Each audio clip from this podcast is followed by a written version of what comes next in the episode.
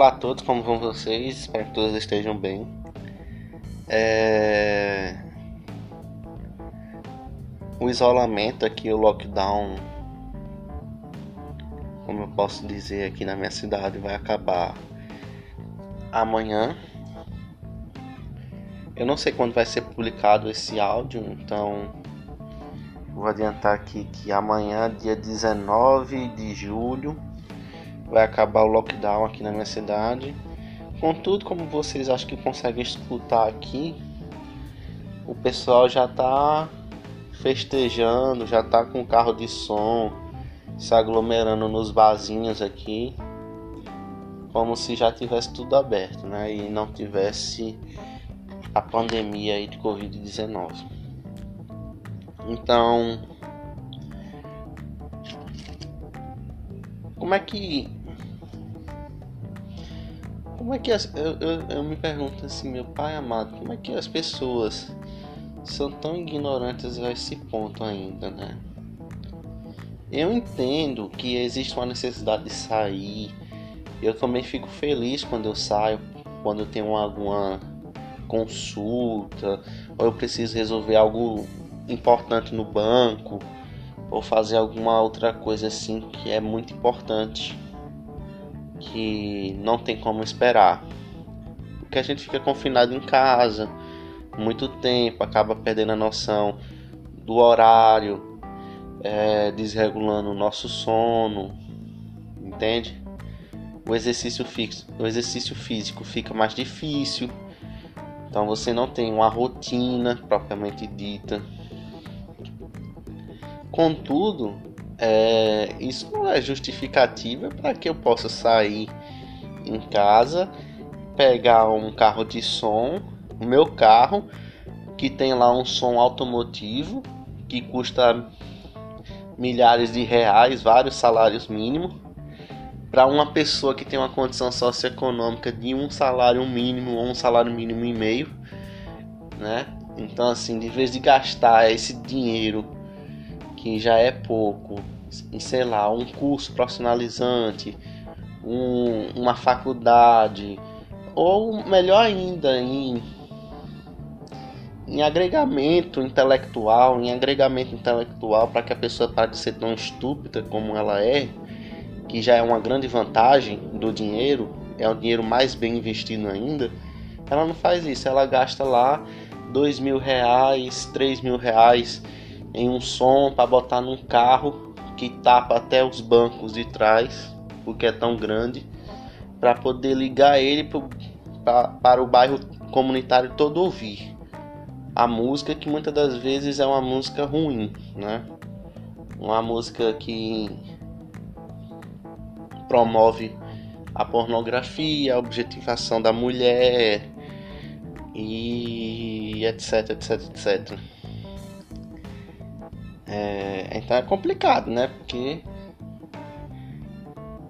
a, uma coisa assim que casa muito com o meu pensamento quando eu vejo as pessoas, não só do meu bairro, mas da minha cidade, e quando eu dou uma olhada na internet e eu vejo isso também, é que a juventude passa, a infância passa, até a ignorância pode vir a passar, mas a estupidez ela persiste.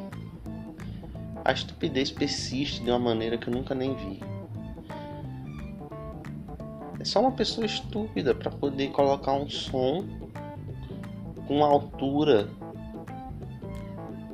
que estremece as portas da gente, das nossas casas, por conta do barulho, desrespeitando o nosso nosso direito a um silêncio, né, vamos assim dizer, a um, um a, uma, a um ter um ambiente não poluído no sentido sonoro e a pessoa invade o nosso ambiente com sua música achando que todo mundo pode ouvir. Porque na verdade, essa demonstração de colocar o, o som alto ao ponto de todo mundo ouvir, na verdade é, uma, é um comportamento de mostrar superioridade de enchimento de ego.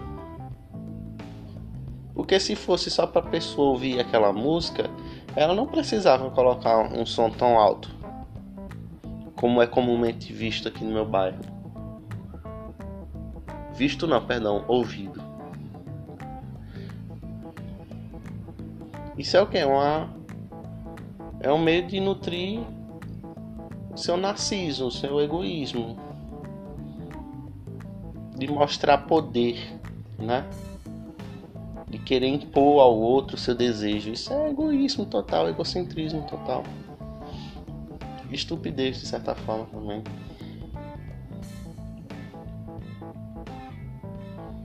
Então essas pessoas aí que colocam a música nessa altura,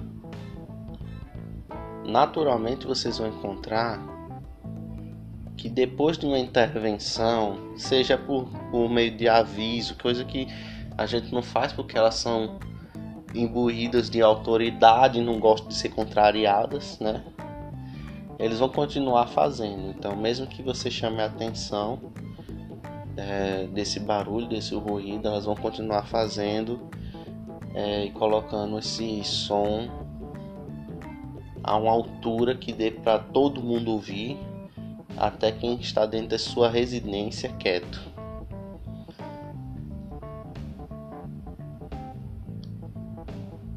Então assim é é que nem aconteceu semana passada aqui. Semana passada foi essa semana, não me lembro agora. Foi um dia desses. Tem um bar aqui em frente na minha casa estava aberto a, até umas 8 horas, estava com o som ligado, pessoas aglomeradas bebendo, certo? Como estão agora, gritando, falando alto. E na minha cidade está com toque de recolher. É, a partir das 6 horas ninguém pode estar na rua em nenhum comércio, a não ser que seja para delivery. Eu acho que nem isso pode. Eu acho que nem isso pode. Então nenhum comércio a partir das 6 horas pode, pode ficar aberto. E eles estavam abertos, a guarda municipal junto com a polícia militar apareceu. Eles pararam na hora, encostaram na parede e começaram a revistar operações de rotina. Mas aí o que acontece? voltaram a fazer de novo. Porque com certeza a guarda municipal não, digamos assim, fez nenhum boletim de ocorrência, ela só fez uma notificação, que é um tipo uma observação para que ele tome cuidado, né? Se fosse no futebol, é como se ela tivesse dado um cartão amarelo.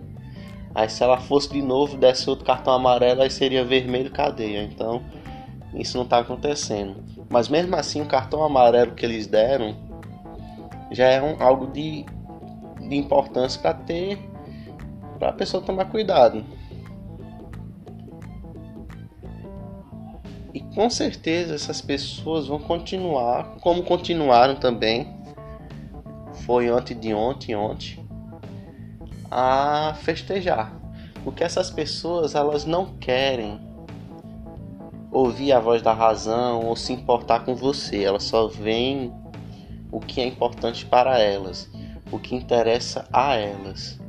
Então, enquanto elas estão satisfeitas com essa situação, o resto não importa. Então, enquanto eu estou feliz, enquanto eu estou festejando, enquanto eu estou aqui é, gritando, ouvindo música alto, estou impondo aqui a minha autoridade, o meu senso de poder sobre os outros, o resto não importa. Porque eu, eu tenho. Eu sou o centro das atenções. É isso que eles pensam. E muito provavelmente eles não vão, mesmo depois de serem presos, se isso acontecer, se isso acontecesse, né?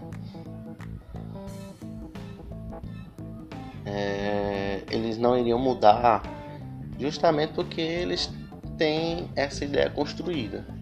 Talvez alguns possam vir a mudar, mas ao deixar, por exemplo, só uma notificação e não voltar a fiscalizar, não voltar a verificar se está fazendo as coisas certas, e não em um horário assim, digamos assim, muito previsível, tem que ser em um dia em que dê para poder pegar no flagra se de fato não estiver cumprindo e aí intervir de maneira mais assertiva, intervir de maneira correta, intervir a tempo antes que nutra, antes, de, antes que a pessoa nutre esse pensamento de que existe aí um relaxamento.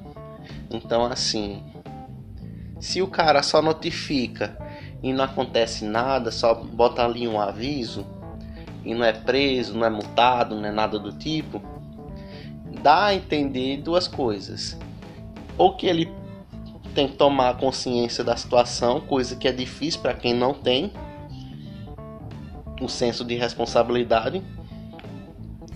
Ou ele pode encarar essa situação como uma forma assim digamos assim, de, de relaxamento. Ah, então eles só vão ficar notificando, só vão ficar avisando, eles não prendem, eles não fazem nada, não. É que nem o pensamento que eu vi quando eu era muito pequeno, na época que estava inaugurando a lei seca. Eu vi um colega do meu pai que bebia muito. Com certeza ele tinha algum probleminha envolvendo o pai dele, né? Sempre assim, a família, ele é um ressentido e tudo mais. É, ele bebia muito e a lei seca começou a vigorar. E ele falou assim: Ah, essa lei não vai durar muito tempo, não, porque não tem cadeia para colocar todo mundo, não. Não só continuou a lei, a lei não continuou, permaneceu, como também ficou, se tornou uma das leis mais rígidas que se tem aí. Então, é, inaugurou aí uma cultura de responsabilidade atrasada até porque alguns países de primeiro mundo desenvolvidos já haviam criado leis antes da lei seca, já vinham já desenvolvendo atividades e políticas públicas para impedir que pessoas alcoolizadas vão ao, ao volante.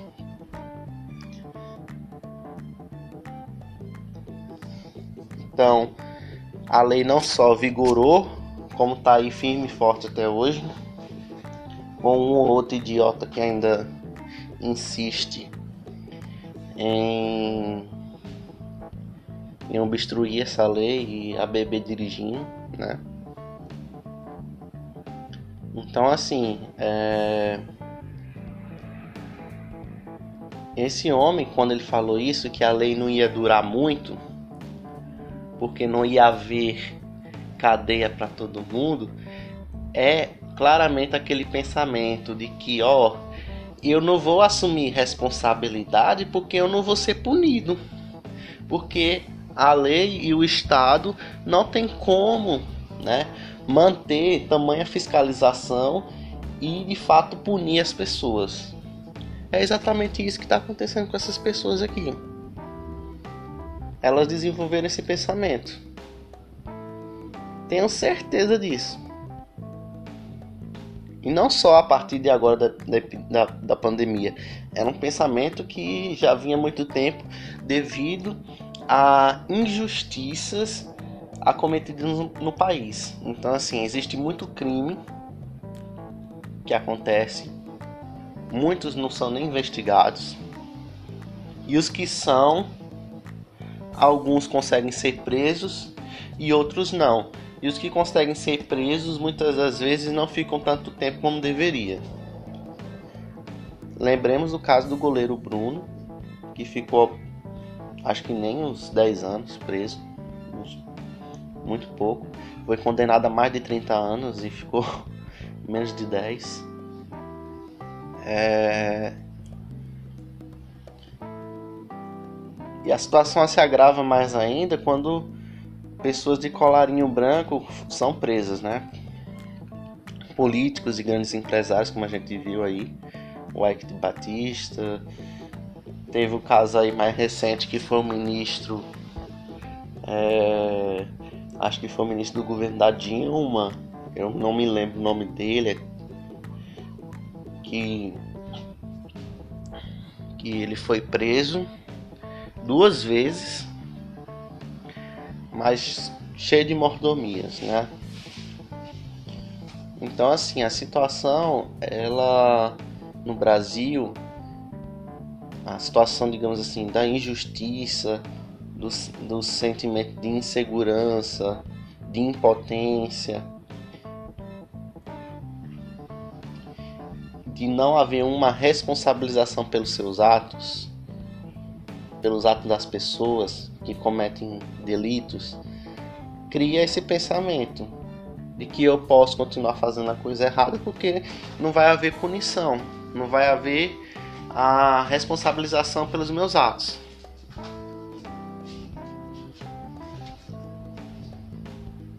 É exatamente isso. E a situação vai continuar gravando, vai continuar assim e durante muito tempo. Quantas pessoas a gente não vê é, na internet que jogam barbaridades falam barbaridades contra determinadas pessoas, frases racistas, é, discursos de ódio, ah, frases preconceituosas e por aí vai. E não dá em nada. Antes do marco civil da internet, a, a internet era um, um lugar sem lei e essas pessoas podiam falar à vontade, né? E não, não tinha nenhuma lei que pudesse ali dar uma, uma ajuda à vítima. Aí veio o marco civil da internet, que ajudou muito nesse sentido, mas ainda há falhas. Vários crimes digitais ainda são ainda são é,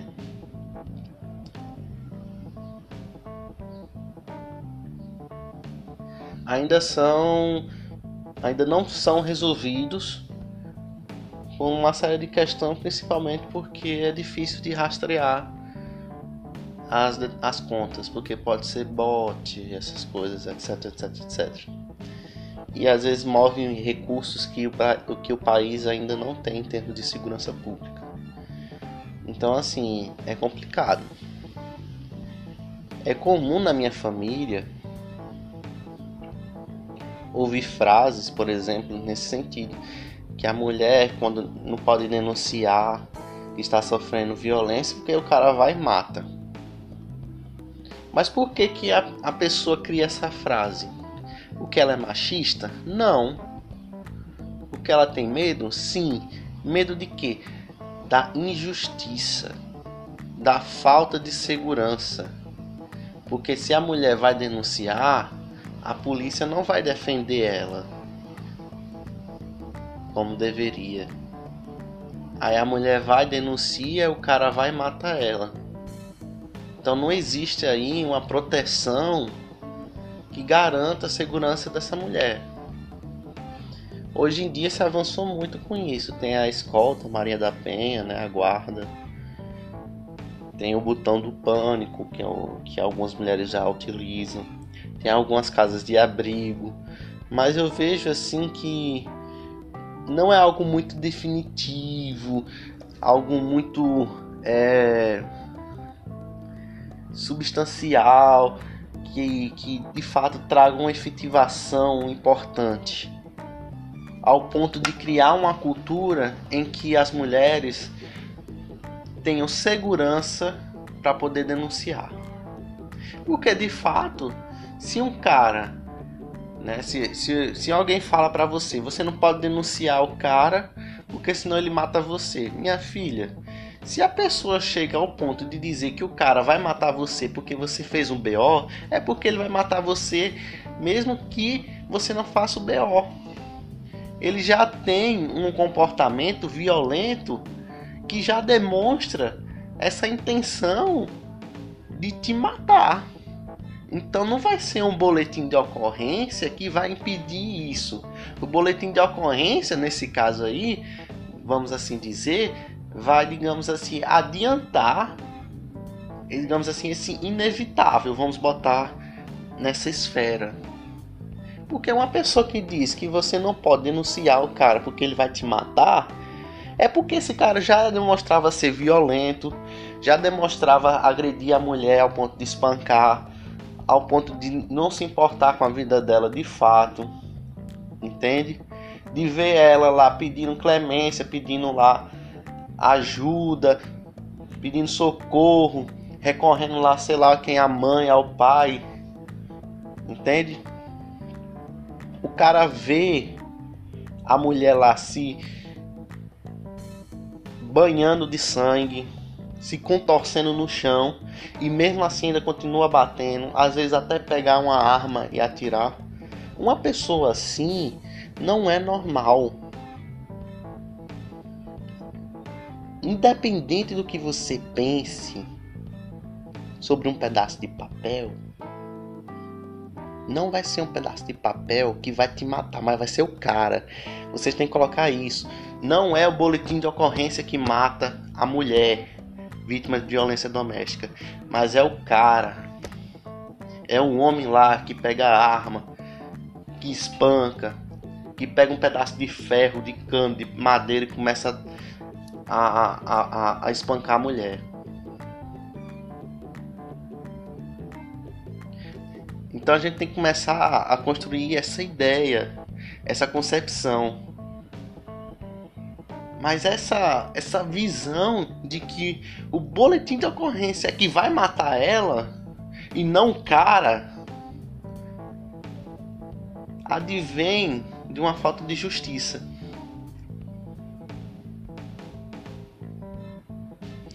A gente vê aí direto mulheres que vão, denunciam, algumas delas acabam até mortas de fato porque denunciaram porque o Estado não deu a proteção devida a essas mulheres. Vai, faz o boletim de ocorrência, demora pra porra pra fazer o boletim de ocorrência, que vai colher o depoimento, essas coisas tudo.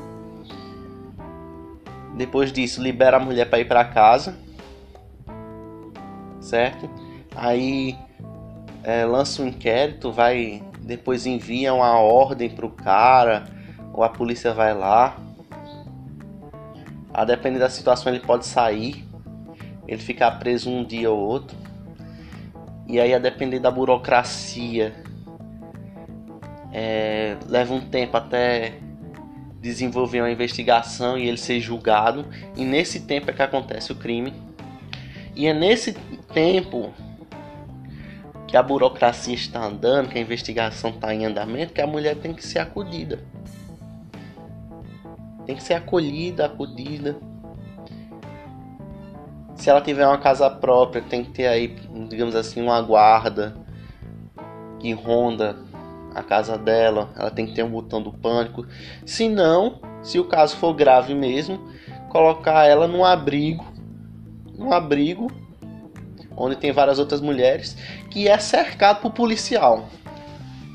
Aí eu quero ver se um cara desse chega a entrar nesse lugar aí, que dá tempo para a investigação continuar, para, para que a burocracia também caminhe e o cara ser preso, né? Chegar a prestar contas em um juiz, ela e ele, e ele ser preso.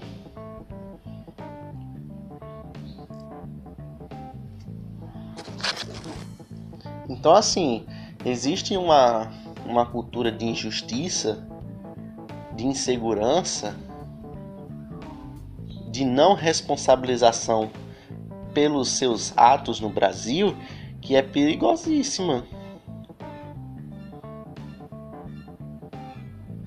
Isso é bem detalhado, é a consequência né, da, de a gente não intervir imediatamente em problemas sociais que advêm, por exemplo, assim, uma pessoa que, sei lá, distrata uma menina porque ela de fato é mulher, por uma questão de gênero.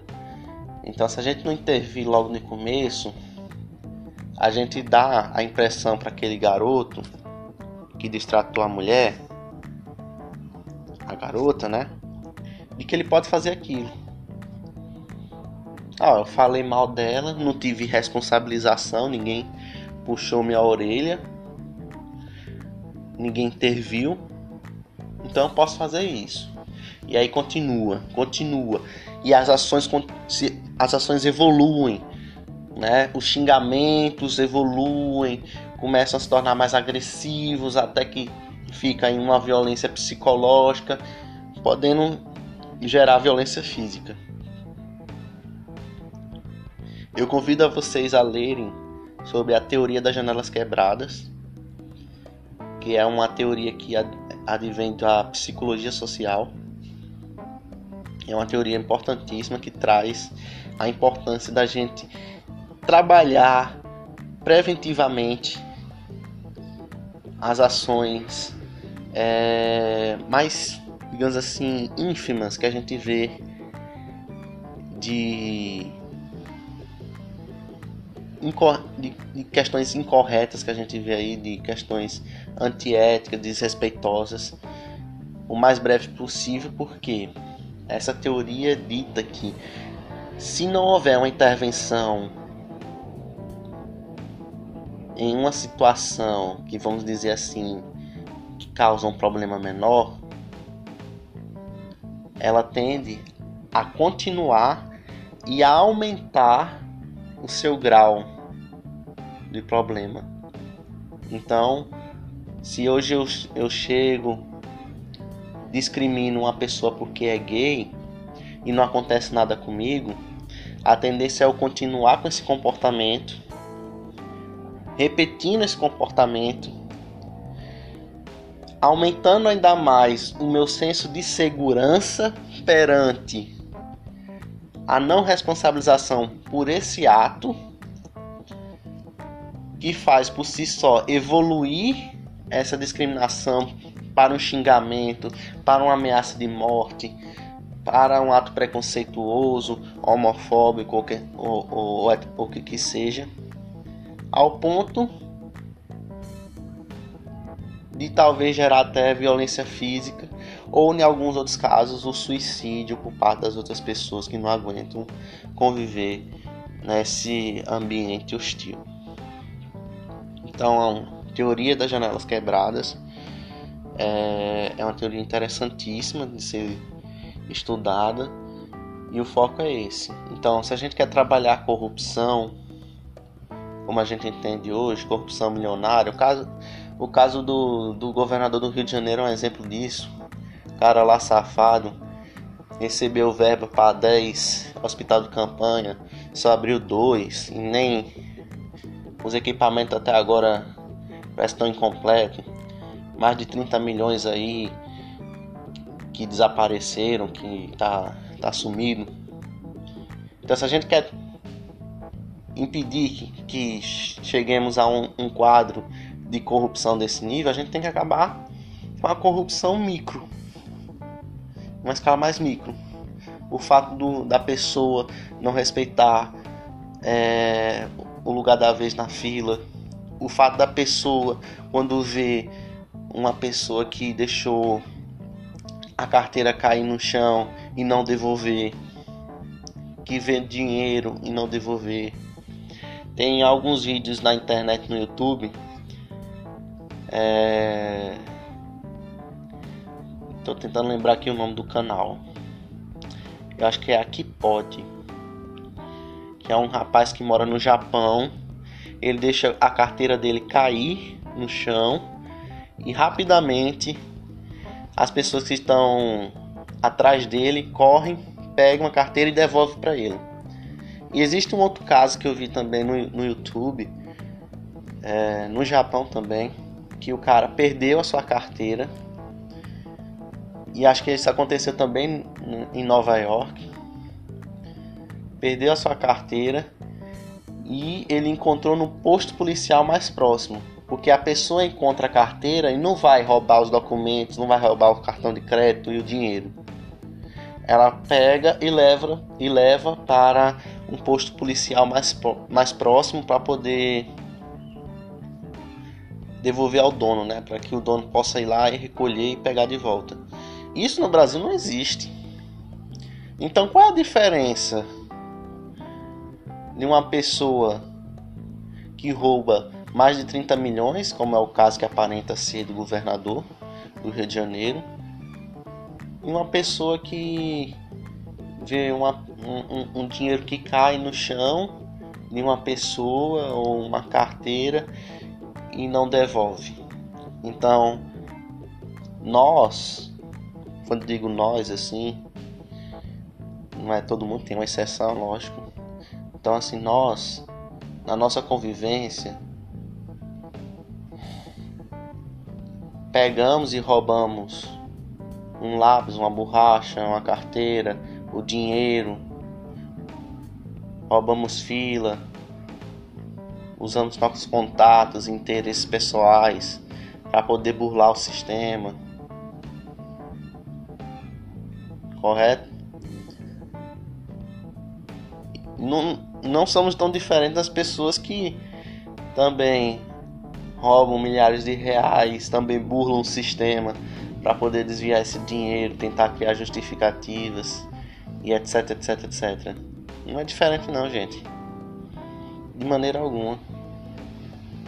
Então a gente tem que começar a se despertar para isso. Esse senso de insegurança que nós sentimos só vai começar a desaparecer quando cada um de nós tomar parte da nossa culpa diante dos problemas da sociedade. Então, a pergunta é, para finalizar o podcast, a pergunta é que a gente tem que ter agora: qual é a nossa responsabilidade diante das injustiças que acometem o nosso país, diante desses problemas que acometem nosso país? Porque é fácil dizer que o povo brasileiro é ruim, que é fácil que dizer que, que a humanidade é ruim, mas é importante lembrar que nós também somos brasileiros que nós também somos a humanidade e que nós estamos compostos nesse sistema. Nós também somos o sistema. Ou não? Não é só porque não fomos eleitos para ser políticos que a gente, que a gente não é parte do sistema. A gente é parte do sistema sim. Tanto é que o sistema tem lá é, na Constituição até, que qualquer cidadão pode fazer um processo de impeachment, seja prefeito, governador do estado ou até presidente da república. Qualquer um pode fazer. Qualquer um pode é, solicitar dados financeiros para a secretaria de uma determinada coisa, que os dados são públicos, né? Então, qual é a nossa parte? Qual é a nossa responsabilidade sobre essas coisas? Será que estamos fazendo o que é certo? Muitas pessoas reclamam que o governo é, da sua prefeitura, do seu estado, até do seu país é ruim, mas você já fez alguma coisa para correr atrás? Buscou ir na ouvidoria da Câmara dos, dos Deputados, na ouvidoria dos vereadores da sua, da sua cidade? para fazer uma reclamação, talvez até uma denúncia, a depender do caso, não sei. Você já buscou fazer isso? Você já buscou correr atrás daquilo que é o seu dever e direito? Responsabilidade não é só os outros, não, que tem que ter, é você também. Nós todos. E acredito que dessa maneira trabalhando esse problema moral que temos, é que a gente vai ver um país mudar de fato. Eu acho que a gente vai ver. Então é isso, gente. Obrigado.